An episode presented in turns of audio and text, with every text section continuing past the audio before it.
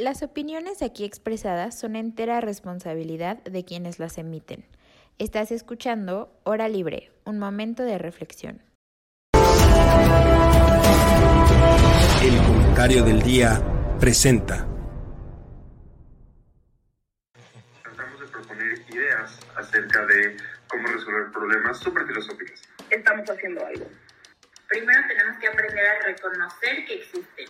O pueden ser las fotos de género, pueden ser las acciones. Como seguir con el discurso, victimizándolos, seguir con eso. Por si a alguien no le queda este del todo claro el concepto. ¿En dónde está mi sentido de pertenencia? No ha resultado esto de abrazos, no balazos. Y sobre todo por el, por el, por el significado que tiene, ¿no? Decía que el sueño americano se volvería a irse a vivir a un pueblo en México. Hora libre, un momento de reflexión. Comenzamos. Pues bueno, bienvenidos a este programa. Eh, es nuestra primera emisión, bueno, al menos de Max y mía sí, y de eh, Sheila también. Eh, y Darían, supongo que ya habías grabado. sí, yo grabé la semana pasada. Bueno, bueno, pero aprovechando que es la primera vez que estamos juntos, ¿por qué no nos dicen cómo está este regreso a clases? ¿Cómo están sus expectativas con el programa? ¿Qué se siente entrar ahora libre? Cuéntenos. Pues entrar a la libre ha sido muy emocionante y algo completamente nuevo para mí. Es algo que me comentó Ana Pau el semestre pasado y dije, ¿por qué no?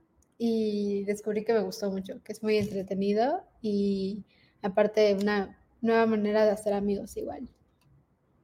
Sí, claro.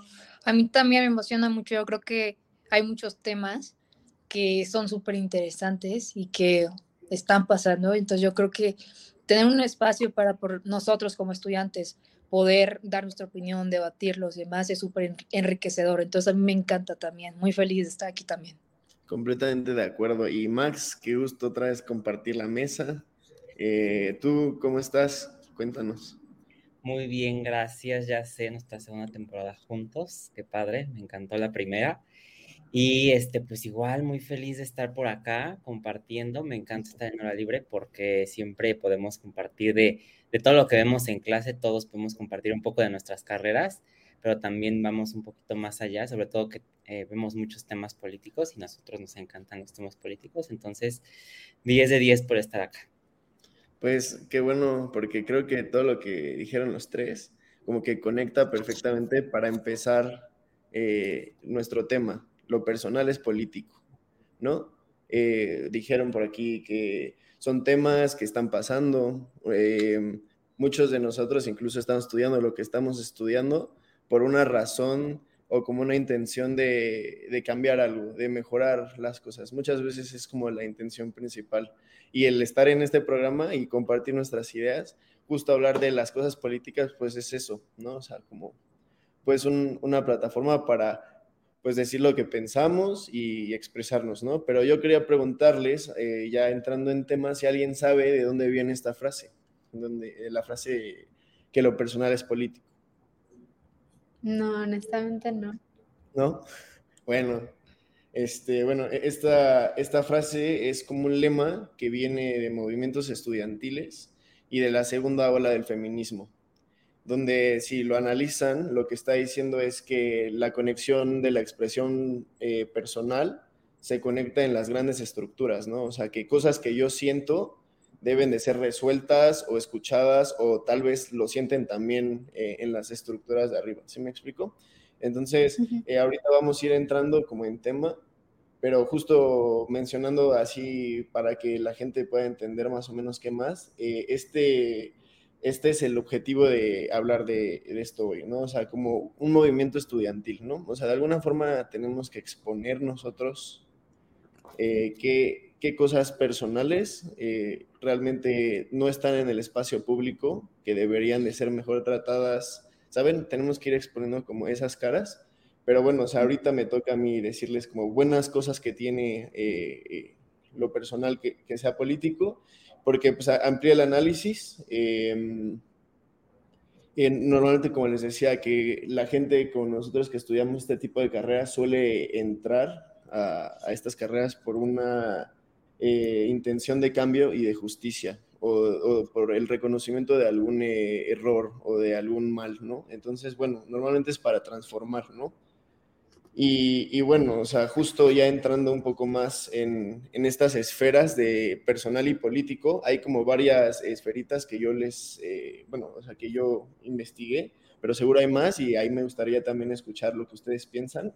Pero, por ejemplo, está la esfera de los roles de género, está la esfera de la identidad política, del medio ambiente, de la salud y la elección médica, la violencia, eh, el acceso a la educación y oportunidades, la identidad de género, la discriminación eh, racial y étnica y los derechos reproductivos. Esas son varias cosas que, por ejemplo, un, ejemplo, eh, no sé, yo en cuestión personal tengo asma, ¿no? Entonces, a mí me importa que la ciudad esté limpia y, al mismo tiempo en la esfera política es un tema relevante, ¿no? Porque pues es algo que, que, se tiene que hacer para asegurar el derecho a la ciudad, ¿me explico? O sea, es como una doble conexión. Entonces, este, primero eh, yo, yo, yo, querría escuchar si ustedes creen que hay hoy en día un, algo personal que no se esté reflejando en lo político, ya sea un movimiento social o eh, injusticia. No sé si me estoy explicando. ¿Alguien tiene algo que, opinar sobre este tema?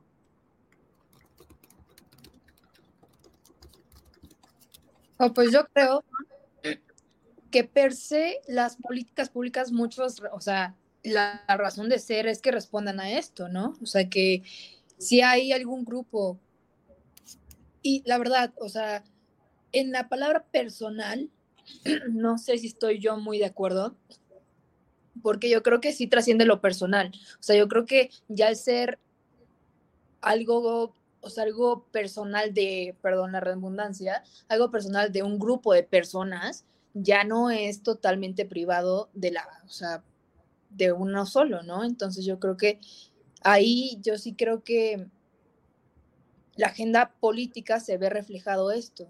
No sé si alguien tenga algún ejemplo donde no.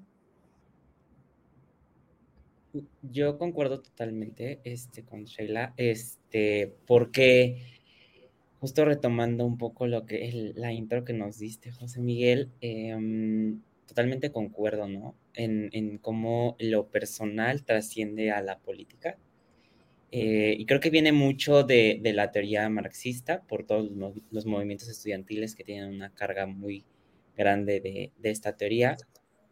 Eh, y es por eso que actualmente yo, ahorita, si le soy sincero, la verdad es que no, no puedo pensar en, algo que tú, como tú nos preguntaste, algo que sea personal, que no vea reflejado, porque vivimos en, en una sociedad en la cual los últimos años se ha visto, o sea, las redes sociales han revolucionado el mundo, el Internet, todo esto, entonces ya poco nos queda personal, o sea, en realidad sí, desde mi punto de vista, si lo pensamos bien, las redes sociales, ahí está lo que somos y publicamos y, y hacemos todo público, ¿no? Entonces es difícil que tengamos algo personal que no trascienda a lo, a lo público. Incluso las redes sociales han ayudado para darle voz a muchos movimientos y muchas necesidades que creo difícil actualmente que se quede en lo personal, pero no sé si me equivoco, no sé si alguien más tenga una opinión distinta. Yo creo que sí, muchas cosas se han visto reflejadas en la esfera política y el descontento solo queda en, en que todos estos movimientos con un origen pues muy intenso, muy real, y después acaban siendo usados solamente como un mero discurso en vez de, en vez de representar un cambio para la gente que lo está exigiendo. O sea, yo creo que, que todos tienen un punto, ¿no? O sea, como, ¿cómo es posible que algo político no esté reflejando algo personal, ¿no? O sea, si al final de cuentas es el pacto social, somos una comunidad, ¿no? pero pues al mismo tiempo también del otro lado pasa lo que está diciendo Darian, ¿no? O sea, como que no todo se expresa como debería, me explico, o sea, por ejemplo, tú mencionaste las redes sociales, ¿no, Max? Pues yo, por ejemplo, personalmente considero que es un problema para nuestra sociedad y lo siento muy personal, ¿saben? O sea, siento que es algo que puede marcar una diferencia en la forma en la que vivamos en el futuro, ¿saben? y por eso se vuelve como un tema político. Pero aquí la cuestión y lo que yo los quiero invitar a, como a que analicemos es más bien cómo eso personal lo hacemos político, ¿no? O sea, cómo, cómo, cómo podemos hacerle para usar ciertos canales, herramientas o medios. Algunos dicen que es el poder, otros dicen que la comunicación, ¿saben? Para poder eh, como plantar esos mensajes, ¿no? O sea, un movimiento social es la perfecta eh, representación de eso.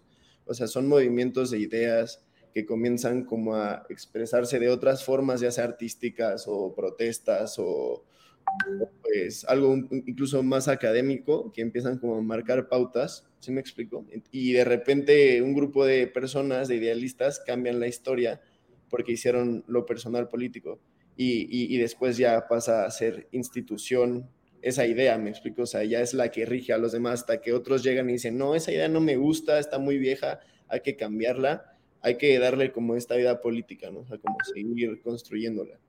Pero pues justo hay problemas porque hay un punto donde, por ejemplo, yo podría decir algo y ustedes dicen, tú estás bien loco, ¿no? O sea, ¿de dónde sacas esa idea? Como, ¿por qué deberíamos de ser parte todos, ¿no? Y justo les tengo una pregunta y quiero que ustedes me digan, ¿el Estado, por ejemplo, debería de pagar operaciones de cambio de género o mejorar las cárceles de reinserción social? O sea, ¿deberíamos de pagar como Estado como contribuyentes parte de nuestros impuestos para ese tipo de fines o considerarían que no es como una función del Estado ni, ni si me explico, o sea, ahí es donde dices, bueno, no, no todo lo personal debería de ser político, ¿sí me explico? Entonces les pregunto, ¿ustedes qué consideran que sí o que no?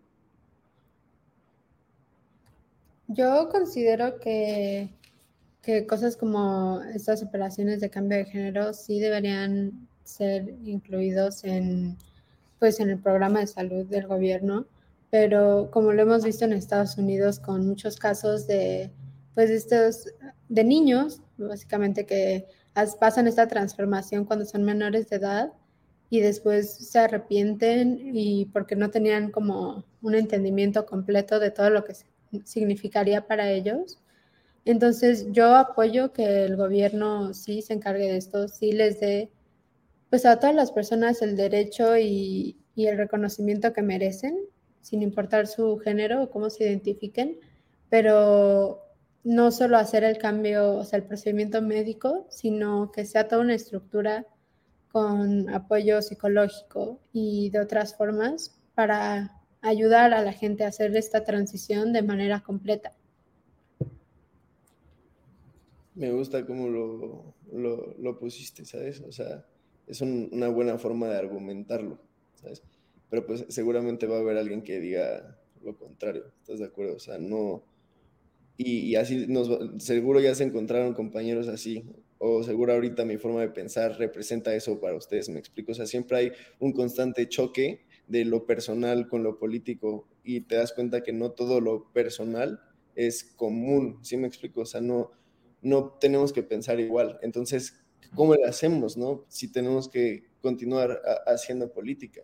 Y por eso, bueno, o sea, este, este podcast está hecho para que ahorita nosotros realmente saquemos como nuestras pasiones de alguna forma y ustedes me expresen como qué está haciendo falta, ¿no? O sea, como qué, está pasando con como nuestra sociedad que está como tan polarizada, ¿Qué, ¿qué podemos hacer para que realmente podamos capitalizar esto? ¿Tú qué piensas, Max? Creo que, o sea, retomo un poco cómo iniciaste la pregunta y es, sí, totalmente, o sea, lo, personal trasciende a lo político, por ejemplo, nosotros, ¿no? Cada quien está, está, está estudiando esto por alguna razón. O sea, y al menos los que estudiamos gobierno, pero también los que estudian derecho que se quieren dedicar a lo público o en su esfera, ya sea en lo privado o en otro ámbito, este, creo que lo hacemos por razones para cambiar algo, ¿no? Entonces ahí se ve reflejado un poco lo personal en lo político. Y ahora entendiendo al Estado y el gobierno de formación, no, es un ente que estaba eh, previo a la sociedad, sino surge de la sociedad de nosotros. Es por eso que, por ejemplo, este, estas operaciones de, de transición, creo que el Estado tiene que darle seguridad y es su principal función una de sus principales funciones del Estado es darle seguridad a los que viven bajo, bajo, ese, bajo el Estado, ¿no? Y es por eso que sí se tiene que asegurar a las personas que desean iniciar con ese proceso, igual como mencionaba Dari, con un proceso adecuado, un proceso y un acompañamiento psicológico en el cual se dé la seguridad y certeza también a la persona que está, está haciendo esta transición para darle mejor calidad de vida, ¿no? Entonces, a veces se confunde, a veces como que eh, hay ciertas eh, facciones o pensamientos eh, que no, que dicen, no, es que eso el Estado no lo tiene que, que, hacer, ¿no? Pero todo lo contrario, creo que sí tiene que haber, darle esa seguridad a los, a los ciudadanos, ¿no? Entonces, creo que, creo que eso. Y, y también, por ejemplo, que muchas veces también dicen como no, o sea, es que eso ya no, ya no forma parte de las tareas del Estado, pero pues reconozcamos que la sociedad va cambiando, ¿no? Las necesidades van cambiando y es por eso que el Estado y el gobierno tienen que ir cambiando. Somos cambiantes y tenemos que eh, solucionar todas nuestras necesidades. Yo creo que con eso. Justo como para meterle ahí el punch, ahí el, el debate, está, está interesante porque pues si analizamos como la línea del tiempo, venimos como teniendo más como ideologías eh, pegadas como a, la libertad, ¿no? O, eh, a un sistema en donde la gente concibe un, un, Estado que regula poco, ¿no? Que tiene que meterse en las menos cosas posibles, ¿no? O sea, se tiene que enfocar de seguridad o de salud, educación tal vez, ¿sabes? Y empieza a ver como así. Pero, pero hay temas que no, me explico, o sea, que no, que no entran, porque los libertarios dirían, no, pues yo porque tengo que pagar con mis impuestos, ¿no? O sea, yo solo le pagaría a alguien si le hago un daño personalmente a él y ya, ¿sabes? O sea, y si él quiere volverse lo que sea, no importa, o sea, realmente, y muchos sistemas del mundo ya funcionan así, Estados Unidos es el perfecto ejemplo, o sea, así es más o menos como, como funciona, ¿no? Entonces, o sea, justo lo que quiero exponer aquí no es que unos estén bien ni mal, sino que hay algo que está pasando que, está, que es como complejo y que como que nos toca a nosotros analizar qué, se puede hacer, ¿no? O sea, como para salir adelante. Y, pues justo, o sea, la actividad que yo tenía pensada que hiciéramos, o sea, que cada quien, cada uno de ustedes tres, eh, expusiera justo algo que sientan que es personal que no ven eh, como necesariamente reflejado en, en, lo que les gustaría ver de esa política o que están viendo que está comenzando a reflejarse y qué efectos podría tener, ¿saben? O sea, como... Me explico, es como decirle a alguien, oye, es que esto no está pasando, yo sí lo siento, pero tú no, ¿cómo me convences a mí de, de verlo? ¿Sí me explico? No, es que está, es muy personal, pues, o sea, pero es que por eso es medio filosófico este podcast. eh, Bueno, eh, Sheila. Yo creo que un poquito, gracias, un poquito a la contraria, yo creo que, como tú dijiste, para el punch de debate, yo sí creo que hay ciertas cosas donde el Estado no tiene que tener injerencia y yo considero que, por ejemplo, en una ya pagarla, o sea, que tú pudieras acudir a un seguro social a pedir una, una operación de reasignación de género, yo creo que sí ya supera el, la injerencia donde debe estar el Estado. O sea, yo sí considero que el Estado, claro, es un movimiento social que ahorita está dando que como la libertad que, que, que el Estado debe garantizar y respetar es, está esto y lo permitimos y quien quiera poder ir y acceder, ¿no? Sin embargo, yo sí creo que el Estado debe responder por aquellas problemáticas o aquellas, en cuestión de salud, cosas prioritarias, ¿no? O sea, como por lo, por lo, menos en México, yo creo que a lo mejor si yo planteo lo que estoy diciendo en un país primer mundista, a lo mejor digan, no, pues a nosotros nos, nos da para poder atender esas cuestiones, pero yo creo que en México, yo creo que sí tendremos que poner mucho eh, en renglón de las cosas que son prioritarias y las cosas que a lo mejor la salud pública tiene que atender, ¿no? O sea, a lo mejor México es conocido como uno de los primeros, o sea, países con la problemática de diabetes. A lo mejor destinar cierto presupuesto para ciertas cosas que se tienen que atender. Sin embargo, a lo mejor sería cuestión o papel del Estado que la persona que quisiera este, acudir a hacerse alguna de estas cirugías de resignación de género, pudiera llevar algún o sea, acompañamiento psicológico, a lo mejor ahí lo entiendo, ¿no? O garantizar que se les garantice respeto, ahí yo también lo entiendo, pero ya yo creo que meterse al Estado a garantizar o responder para una cuestión así, yo sí lo veo incorrecto, por lo menos en nuestro contexto. ¿Alguien tiene algo que decir al respecto? Creo que, o sea... No, bueno, adelante. No, yo, después, después, si quieres hablar tú primero. Justo... Eh, interrúmpanse. Este, y de, de, creo que sí, o sea, tiene un punto, Sheila, o sea, sí es necesario una eh, reestructuración del presupuesto, ¿no? Pero sobre todo creo que esto va direccionado, o sea, el, presupuesto, supongamos que hay un presupuesto para eh, operaciones de reasignación, va dirigido principalmente a personas que se encuentran en una situación en la cual no pueden, no pueden acceder a ese tipo de operaciones.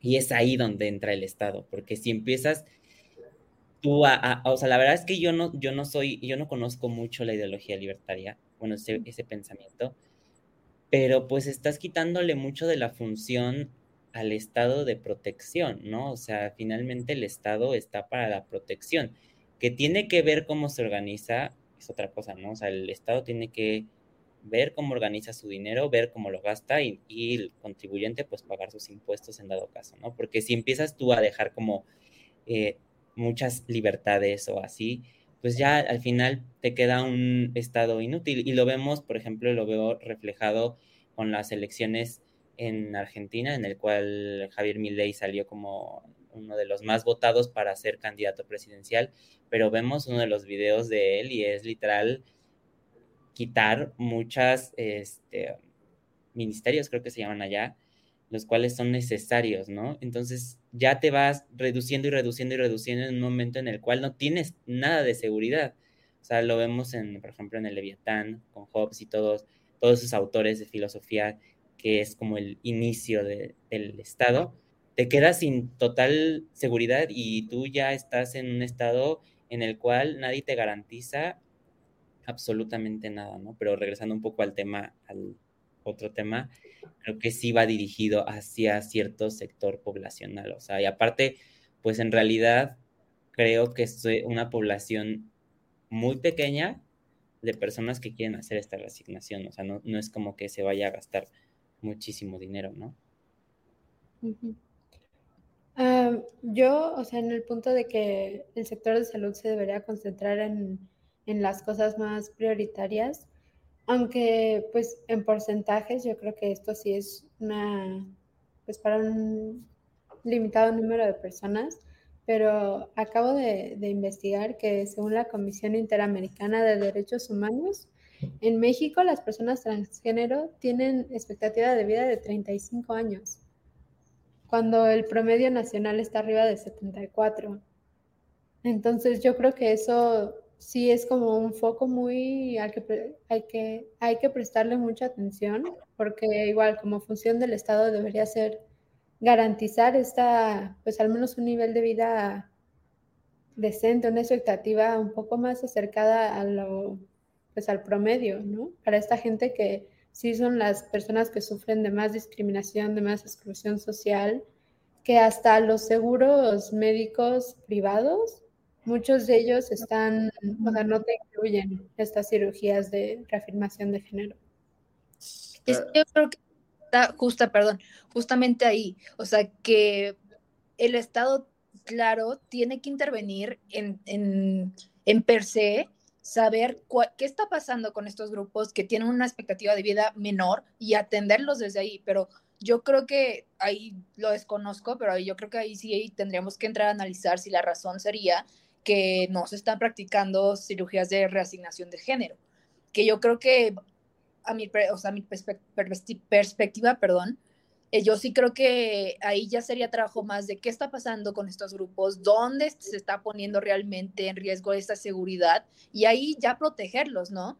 Y ya de ahí yo creo que en un futuro sí pensar en a lo mejor te puedo brindar aquí este, cierta, o sea, cierta operación que tú requieras, pero yo sí considero que de entrada, este, analizar qué es lo que está pasando y cuáles realmente son las prioridades, ¿no? Yo, yo creo que yo también estoy de acuerdo con esa línea. O sea, yo creo que, que una persona transgénero tenga una esperanza de vida menor que el promedio no está ligado a que no, se, a que no tengan su cambio de cirugía, sino a, a la violencia, ¿no? O sea, claro que puede que, que, o sea, porque, o sea, yo no imagino... Pero, pero, por ejemplo, parte de esa, de no darles esa, esa el acceso a, esa, a esas operaciones es también cierta violencia, ¿no? Sí, o sea, entiendo que es tal vez una exclusión social, ¿saben? Pero pues al final de cuentas el orden público es como eh, las, las, mayorías, o sea, lo que la mayoría de la gente cree que se deberían, ¿no? o sea, de alguna forma. Y pues una minoría, si me explico, o sea, como que no tiene como tal esa preferencia en cuanto a, presupuesto, tal, tal. Y tú tienes razón, Max, o sea, el, el Estado tiene la, facultad y la obligación de proteger y brindar seguridad a sus ciudadanos, pero, o sea, seguridad mental también, ¿sí me explico? O sea, y, seguridad eh, en todos los aspectos, o solo es seguridad en cuestión de que no haya invasiones. Seguridad, o sea, es lo que digo, seguridad conforme va cambiando, porque vamos cambiando como sociedad. Actualmente se necesita una seguridad psicológica, o sea, totalmente creo que todos aquí bueno, no sé, este, tenemos ciertas situaciones psicológicas por la exposición, incluso por ansiedad, por la exposición a redes sociales, ¿no? Sí, justo. Entonces, ya no, ya no te voy a pedir tipo seguridad por, no sé, por algo súper arcaico, y es por eso que tiene que ir cambiando, ¿no? O sea, actualmente creo que la seguridad psicológica sí es un asunto de salud pública y que tiene que la obligación el Estado Sí, sí, pero, o sea, tipo, ahí la cuestión es, por ejemplo, ¿qué le conviene más al Estado? Como generar un sistema educativo que ayude a mejorar esto, como a tener ciertos checks, o, o, que tenga un trato personalizado con cada individuo y que traten caso por caso, me explico, o sea, sería lo ideal, pero no estamos hablando de una polis griega de 8.000 habitantes, ¿sabes? O sea, estamos hablando de un país súper eh, poblado que tiene muchas deficiencias en, en, muchos sistemas, me explico, o sea, justo el gobierno tiene que escoger entre lo que tiene con lo que puede, o sea, es deficiente, sí, pero justo es como, ok, en un COVID, por ejemplo, en una pandemia, ¿qué prioridades tú vas a poner primero, no? Y se vio, o sea, hay muchos dijeron, no, pues ni siquiera la educación ahorita, ¿no? O sea, ahorita la vida va primero, ¿no? Entonces, justo yo creo que, como tú dices, el contexto hace que también los mismos gobernantes decidan pero sobre las mayorías y que las minorías quedan excluidas. Entonces, pues las minorías deberían de conseguir una forma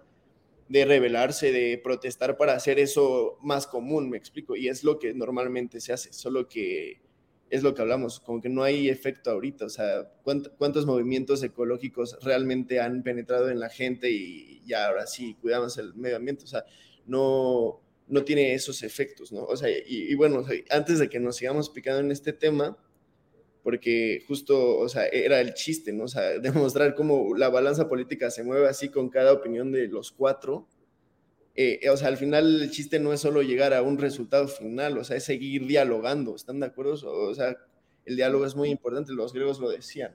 Entonces, eh, saltando como a este, eh, logrando este punto, justo lo que dice como esta teoría del símbolo político y de la comunicación, es que tú como comunidad, si quieres tener un alto nivel de politicidad, ¿saben? O sea, como interacciones fuertes para hacer política y que esas oportunidades se les den a esas personas y, y que tú peles por esas cosas que ves que no se están haciendo en el sistema, solo puede crecer cuando eh, aumenta la interacción entre los individuos, o sea, entre más hables de estos temas, entre, entre más hagas política, entre más debatas, entre, ¿sí me explico? O sea, está relacionado eh, el que aumente en esas actividades políticas a que nosotros abramos estos temas, ¿no? Entonces, no me acuerdo quién lo mencionó, pero justo yo, yo diría que no todo es del gobierno y que también hay un espacio para la ciudadanía y para las empresas privadas, ¿no? Para el sector privado.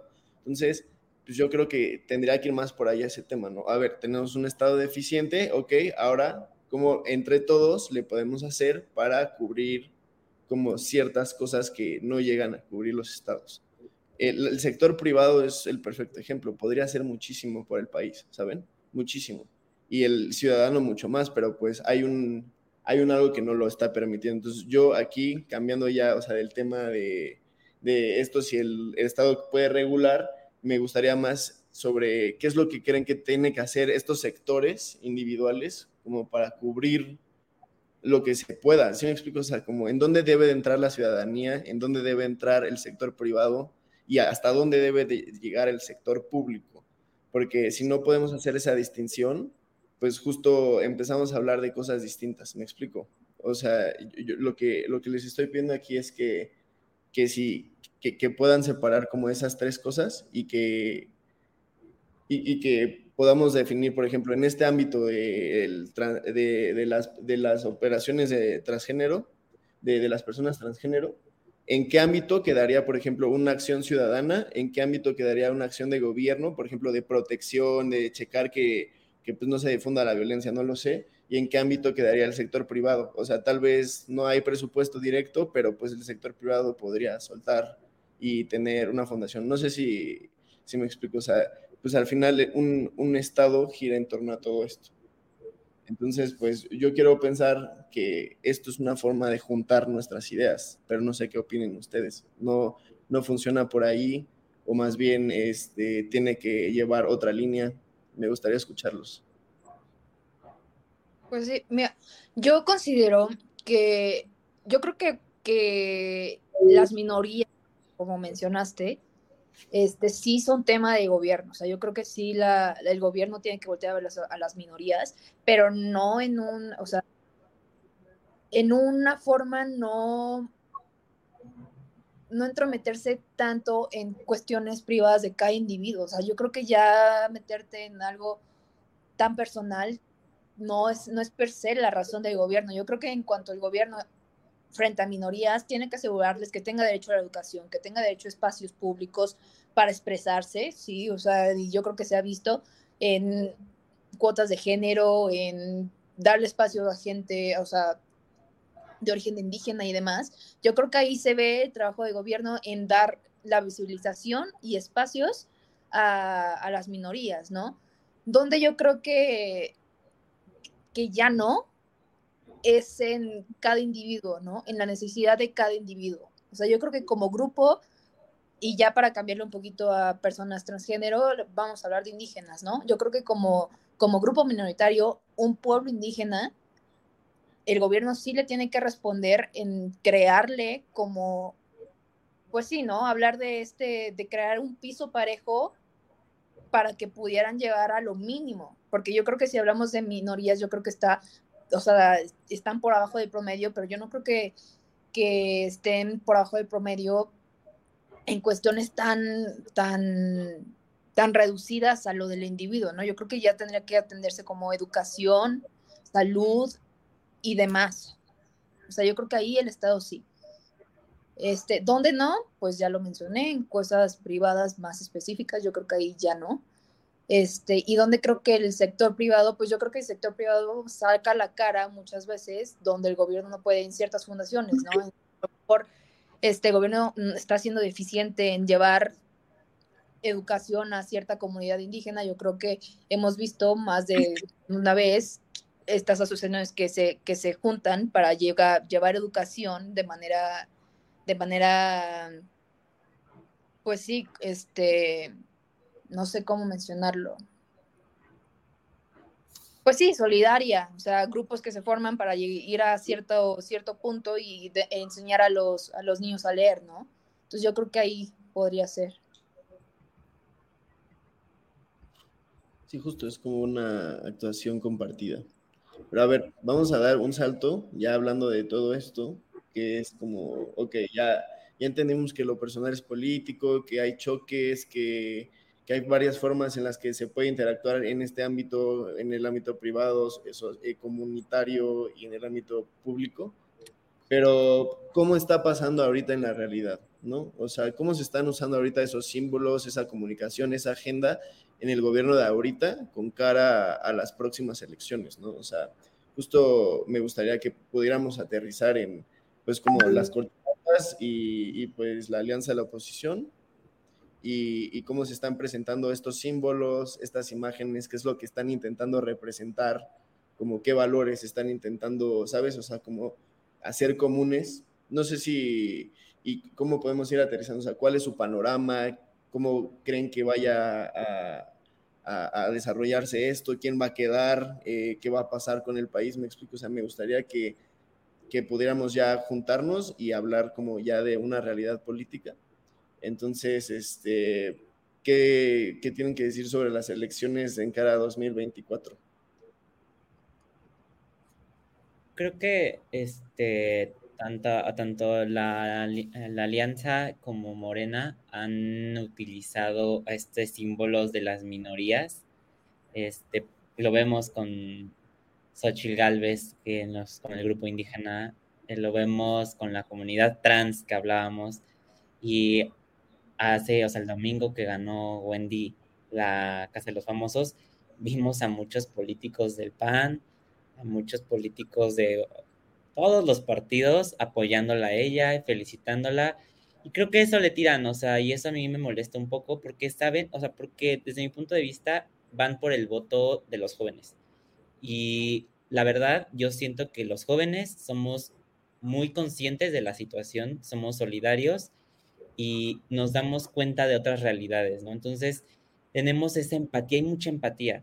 Y es por eso que lo buscan mediante eso, o sea, con la utilización de ciertos símbolos, porque saben que el voto eh, joven es muy empático. Y eso molesta demasiado. O a mí me molesta demasiado que hagan utilización de personajes de, por ejemplo, de Wendy o de los indígenas, nada más por, por fines electorales, ¿no?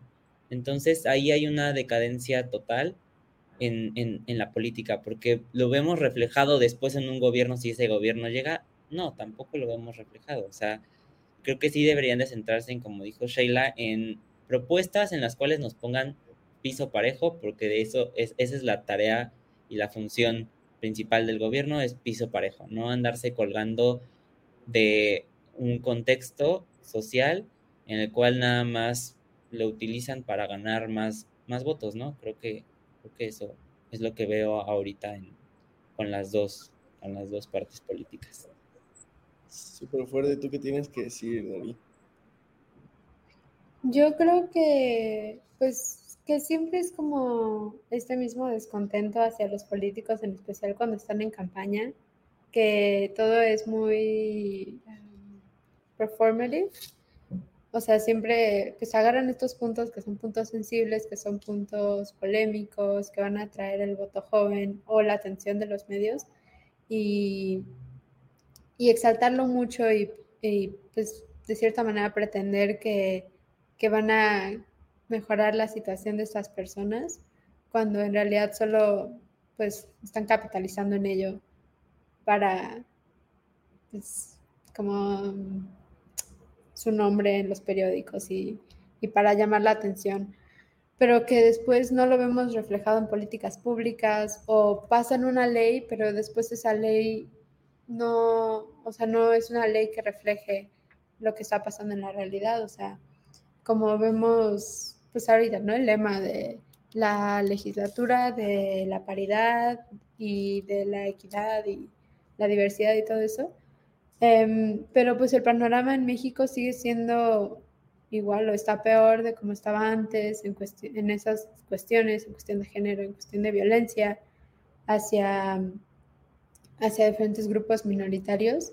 Y, y como lo que hablabas al principio de qué es lo que motiva un movimiento social, pues es eso,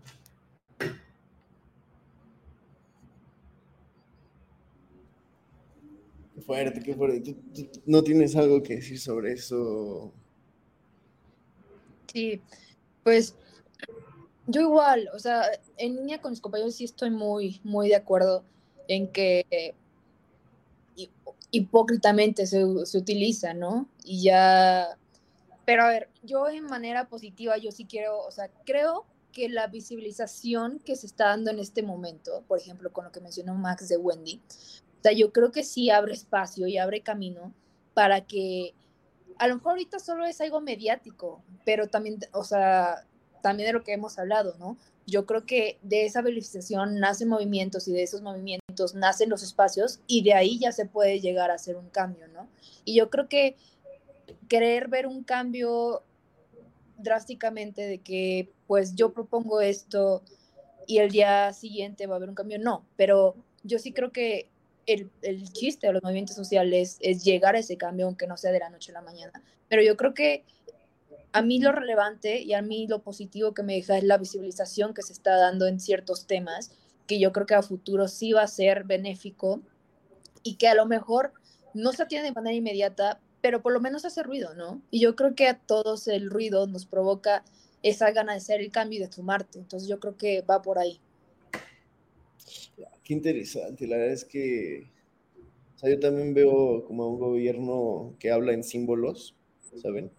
Em, un gobierno que, que usa eh, palabras generales que apelan a la emoción, que, ¿saben? O sea, que saben cómo perfectamente usar la comunicación para, pues, como, pues, hacer un mensaje suyo como de otra forma. Se, llama spin, ¿no? O sea, que presentas una realidad parecida o como una posverdad constante, pero eso no solo pasa en la 4T, también está en la oposición todo el tiempo, ¿saben? Y en todos los medios y todo y en las redes sociales.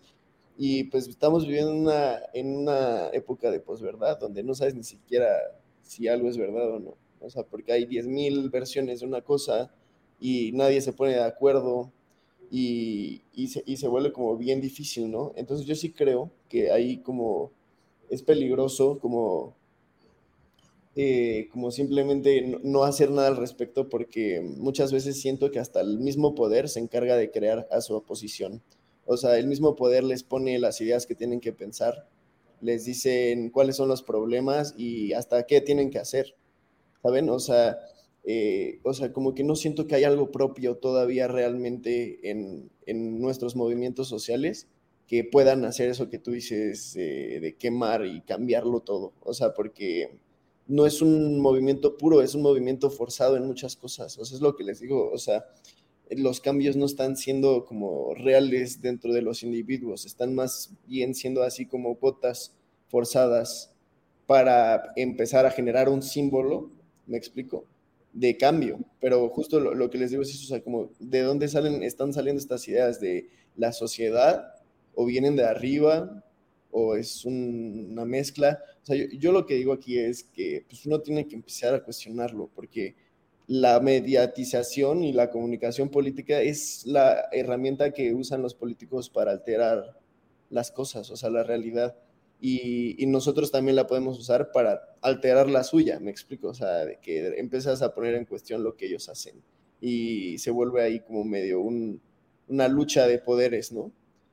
Pero bueno, o sea, justo ya que estamos llegando al cierre, a mí me gustaría, o sea, fuera de, de technicalidades y todo, que sí me expresaran un poco en serio como qué es lo que hace que ustedes estén aquí, o sea, como intentando participar de este, de este mundo de esfera pública o, o sea, ¿qué, ¿qué, hacen aquí? O sea, ¿cuál es su intención en el sistema? Me explico, o sea, eh, no creo que sea solo pasar por él, ¿saben? O hacerse millonarios, o sea, debe de haber algo y, y creo que eso es lo más importante y que me encantaría que pues lo dijeran por si hay alguien ahí afuera que escuche y que quiera hacer equipo y que quiera unir ideas para pues empezar a, hacer política, ¿no? Desde nuestra trinchera.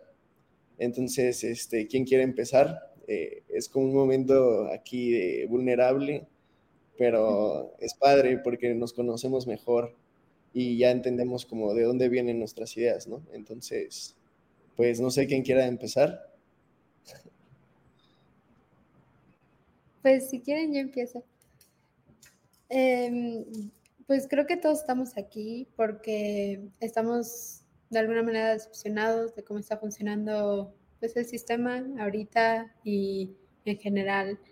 Eh, pero empezamos por algo, ¿no? Yo desde chiquita, desafortunadamente tuve que vivir muchas injusticias del sistema eh, judicial, del sistema legal en México y, y, vivir muchas de las, pues de las problemáticas sociales que hay en Quintana Roo, que es de donde soy. Y yo de chiquita decía, quiero ser juez, quiero ser juez para arreglar esto. Y después empecé pues a pensar un poco más en grande y ver que pues sí había gente que llegaba al poder y después sí lograban hacer un cambio. Tal vez no como el, el arreglo mágico que todos quisiéramos ver de eliminar todos estos grandes problemas, pero pequeños cambios que hacen la diferencia, que lo puedes ver en tu propia comunidad, en tu núcleo, y, y saber que eso es posible, ¿no? Entonces, a mí sí me gustaría, o sea, vine para acá, me mudé para, pues, obtener una, una educación de nivel casi internacional, ¿no? O sea, de las mejores universidades, yo considero, del país, para después eventualmente regresar a mi estado y, y todo ese gran crecimiento que se está dando ahí es impresionante toda la atención mundial que está recibiendo y poder canalizar eso, ese, todo ese poder, toda esa riqueza que hay en, en mi estado, a, a, un poco no solo enfocarme como muchos de los gobernantes que hemos tenido allá, de los presidentes, en, en el turismo, sino en la gente que de verdad vive ahí, que lo necesita que no todo es fiesta y diversiones allá, ¿no? O sea, que igual se le dé un apoyo debido a la gente que, pues, que mantiene, que hace que todo eso funcione. Entonces, ese es mi objetivo. Me encanta, me encanta. Max, compártenos tu, Yo, yo, la verdad, he vivido una transformación en la universidad. O sea, sí soy de esos que están teniendo su crisis de qué es lo que quiere hacer.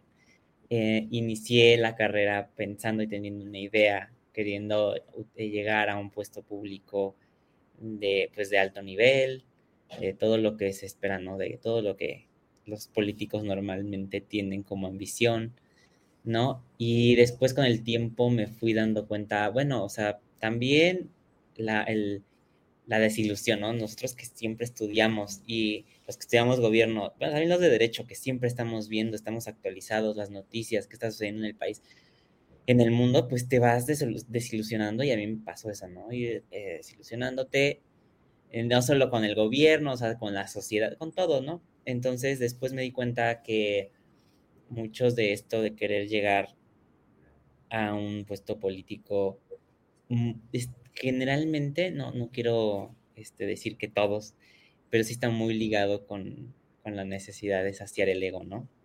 Y creo que por ahí no va la cosa. O sea, me di cuenta que por ahí no va la cosa y, hay, y si, y si llegas así al poder, no funcionan. No funcionan las cosas que hagas, ¿no? Entonces, este, igual, por historia personal, creo que todos hemos vivido cosas, hemos visto cosas que nos dan coraje, que queremos cambiar, ¿no? y también pues frustración, o sea, he vivido mucha frustración en la universidad porque pues te das cuenta que no vas a llegar y no es así de sencillo de, ay, llego, eh, por ejemplo, quiero ser diputado y ya cambio la realidad de, mi distrito, ¿no? La, realidad de mi estado, si soy no, o sea, entonces sí es un poquito frustrante esta, darte cuenta que pues, no es así de sencillo, no es así de fácil y ahorita este, lo que me motiva es poder estar en paz haciendo lo que, lo que pueda hacer ya sea en, en, el sector privado o en el público, pero que sí pueda tener un efecto con terceros, ¿no? Porque sí creo que haciendo bien tu trabajo siempre tienes buenos efectos en las, con las otras personas, ¿no? Porque si lo haces de una forma eh, en la cual te quieres aprovechar, pues siempre hay efectos colaterales malos, ¿no? Este, entonces sí creo que creo que sí he vivido como todo este cambio, todo este proceso en la universidad de qué es lo que, lo que quiero. Y ahorita sí lo que estoy seguro es querer hacer bien a lo que me tenga que dedicar para que tenga efectos positivos en, en otras personas. Me encanta, me encanta, bro. Sheila. Pues yo creo que como mencionó Dari, este, pues yo creo que a lo mejor muchas veces definir justicia nos cuesta trabajo, pero a todos nos, va a saltar algo cuando hablamos de una injusticia, ¿no?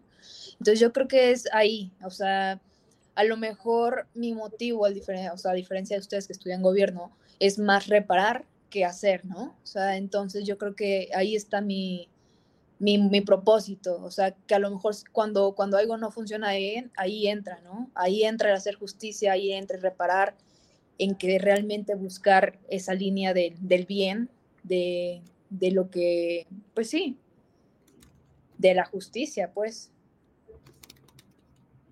Es que, ¿saben qué? Siento que hasta se complementa todo, siempre. O sea, como tú escuchas lo que dice Max y lo que dice Sheila, lo que dice Dariam, y dices, oye, pues es que como que podríamos trabajar en equipo, ¿saben? O sea, podríamos realmente juntarnos y hacer cosas pues para el bien de este que hablamos, ¿no? O sea, sin buscar solo el poder, porque sí, sin, sin solo, ¿saben? Eh, buscar el ego, querer reparar, querer ayudar, sensibilizarte con tu comunidad, ¿no?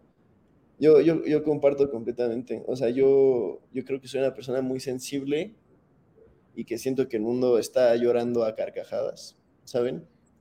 Que aparenta una felicidad increíble, pero está así de que roto, no sabe pedir ayuda, eh, está muy alejado de su esencia, o sea, en muchos casos, ¿saben? Siento eh, que, que, es un mundo triste ahorita y que justo, al menos mi misión, es como traer como un poco de arte a, a la política, un poco de como expresión y intentar siempre como cambiar esas formas de expresar una idea, justo para pues tratar de exponer eso, ¿no? O sea, y siempre intentar estar ahí como un Chaplin, ¿saben? Así de que es un concepto que perdura y que es para los que vienen, ¿no? O sea, no es como para ser yo el que cambia las cosas, sino pues hay que motivar a los que vengan, ¿no? O sea, yo sí creo que hay una necesidad de hacer que la gente vuelva a tener sentido, a dejar la decadencia, ¿saben? Eh, y pues depende de nosotros y, y pues a mí me encanta este tema porque pues al final cuando empiezas a hablar con la gente te das cuenta que sí podrías hacer muchísimas cosas y incluso tú solo, o sea, tú podrías hacer tu propia idea y, juntar un equipo y empezar a armar un proyecto sin necesidad de meterte unas prácticas profesionales donde te van a, o sea, no te van a usar de esa forma porque, o sea, ellos ya tienen una visión de ver las cosas y aquí nosotros ahorita estamos soñando, estamos entendiendo el mundo y pues yo creo que entre jóvenes deberíamos juntarnos para, pues, si se necesita hasta quemarlo todo, ¿saben?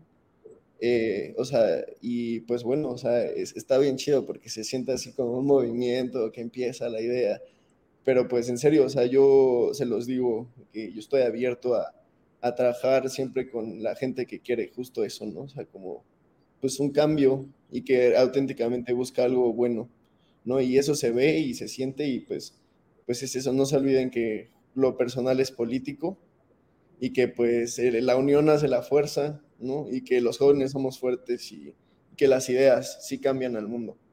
Entonces, pues muchas gracias por este podcast y los vemos en otra emisión con otro tema, tal vez no tan filosófico, pero espero que les haya gustado mucho. Síganos en sus redes sociales, en nuestras redes sociales eh, que, aparecerán por aquí.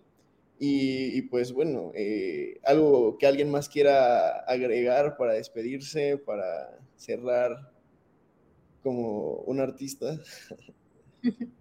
Pues yo les quiero agradecer a todos ustedes, a Sheila, a José Miguel, a Max, porque me, apasionó mucho, me divertí mucho y creo que aprendimos todos, ¿no? un punto de vista diferente. Entonces, muchas gracias. Sí, claro, yo también agradecerles, o sea, un gusto siempre este, compartir la plataforma, opiniones y escucharlos. Yo muy feliz. pues igual un gustazo estar con ustedes compartiendo estos temas. La primera vez que nos toca un tema así de filosófico, me gustó mucho. Este, siempre estamos viendo como, como temas de política y esto nos da como un freno para pensar, replantearnos cosas y ya, seguirle. Pues nos vemos en la próxima edición y, pues no olviden de seguir a este gran programa que se encarga de mandarles ideas buenas. Nos vemos. Bye. Oye, oye, ¿te gustó la emisión? Entonces, no te la puedes perder la siguiente semana. Y recuerda que puedes escuchar este y otros programas en nuestra página oficial, comentariodeldia.com y en las plataformas de Spotify, Apple Podcast y Amazon Music. Suscríbete y síguenos de cerca en todas nuestras redes sociales. No olvides darle me gusta.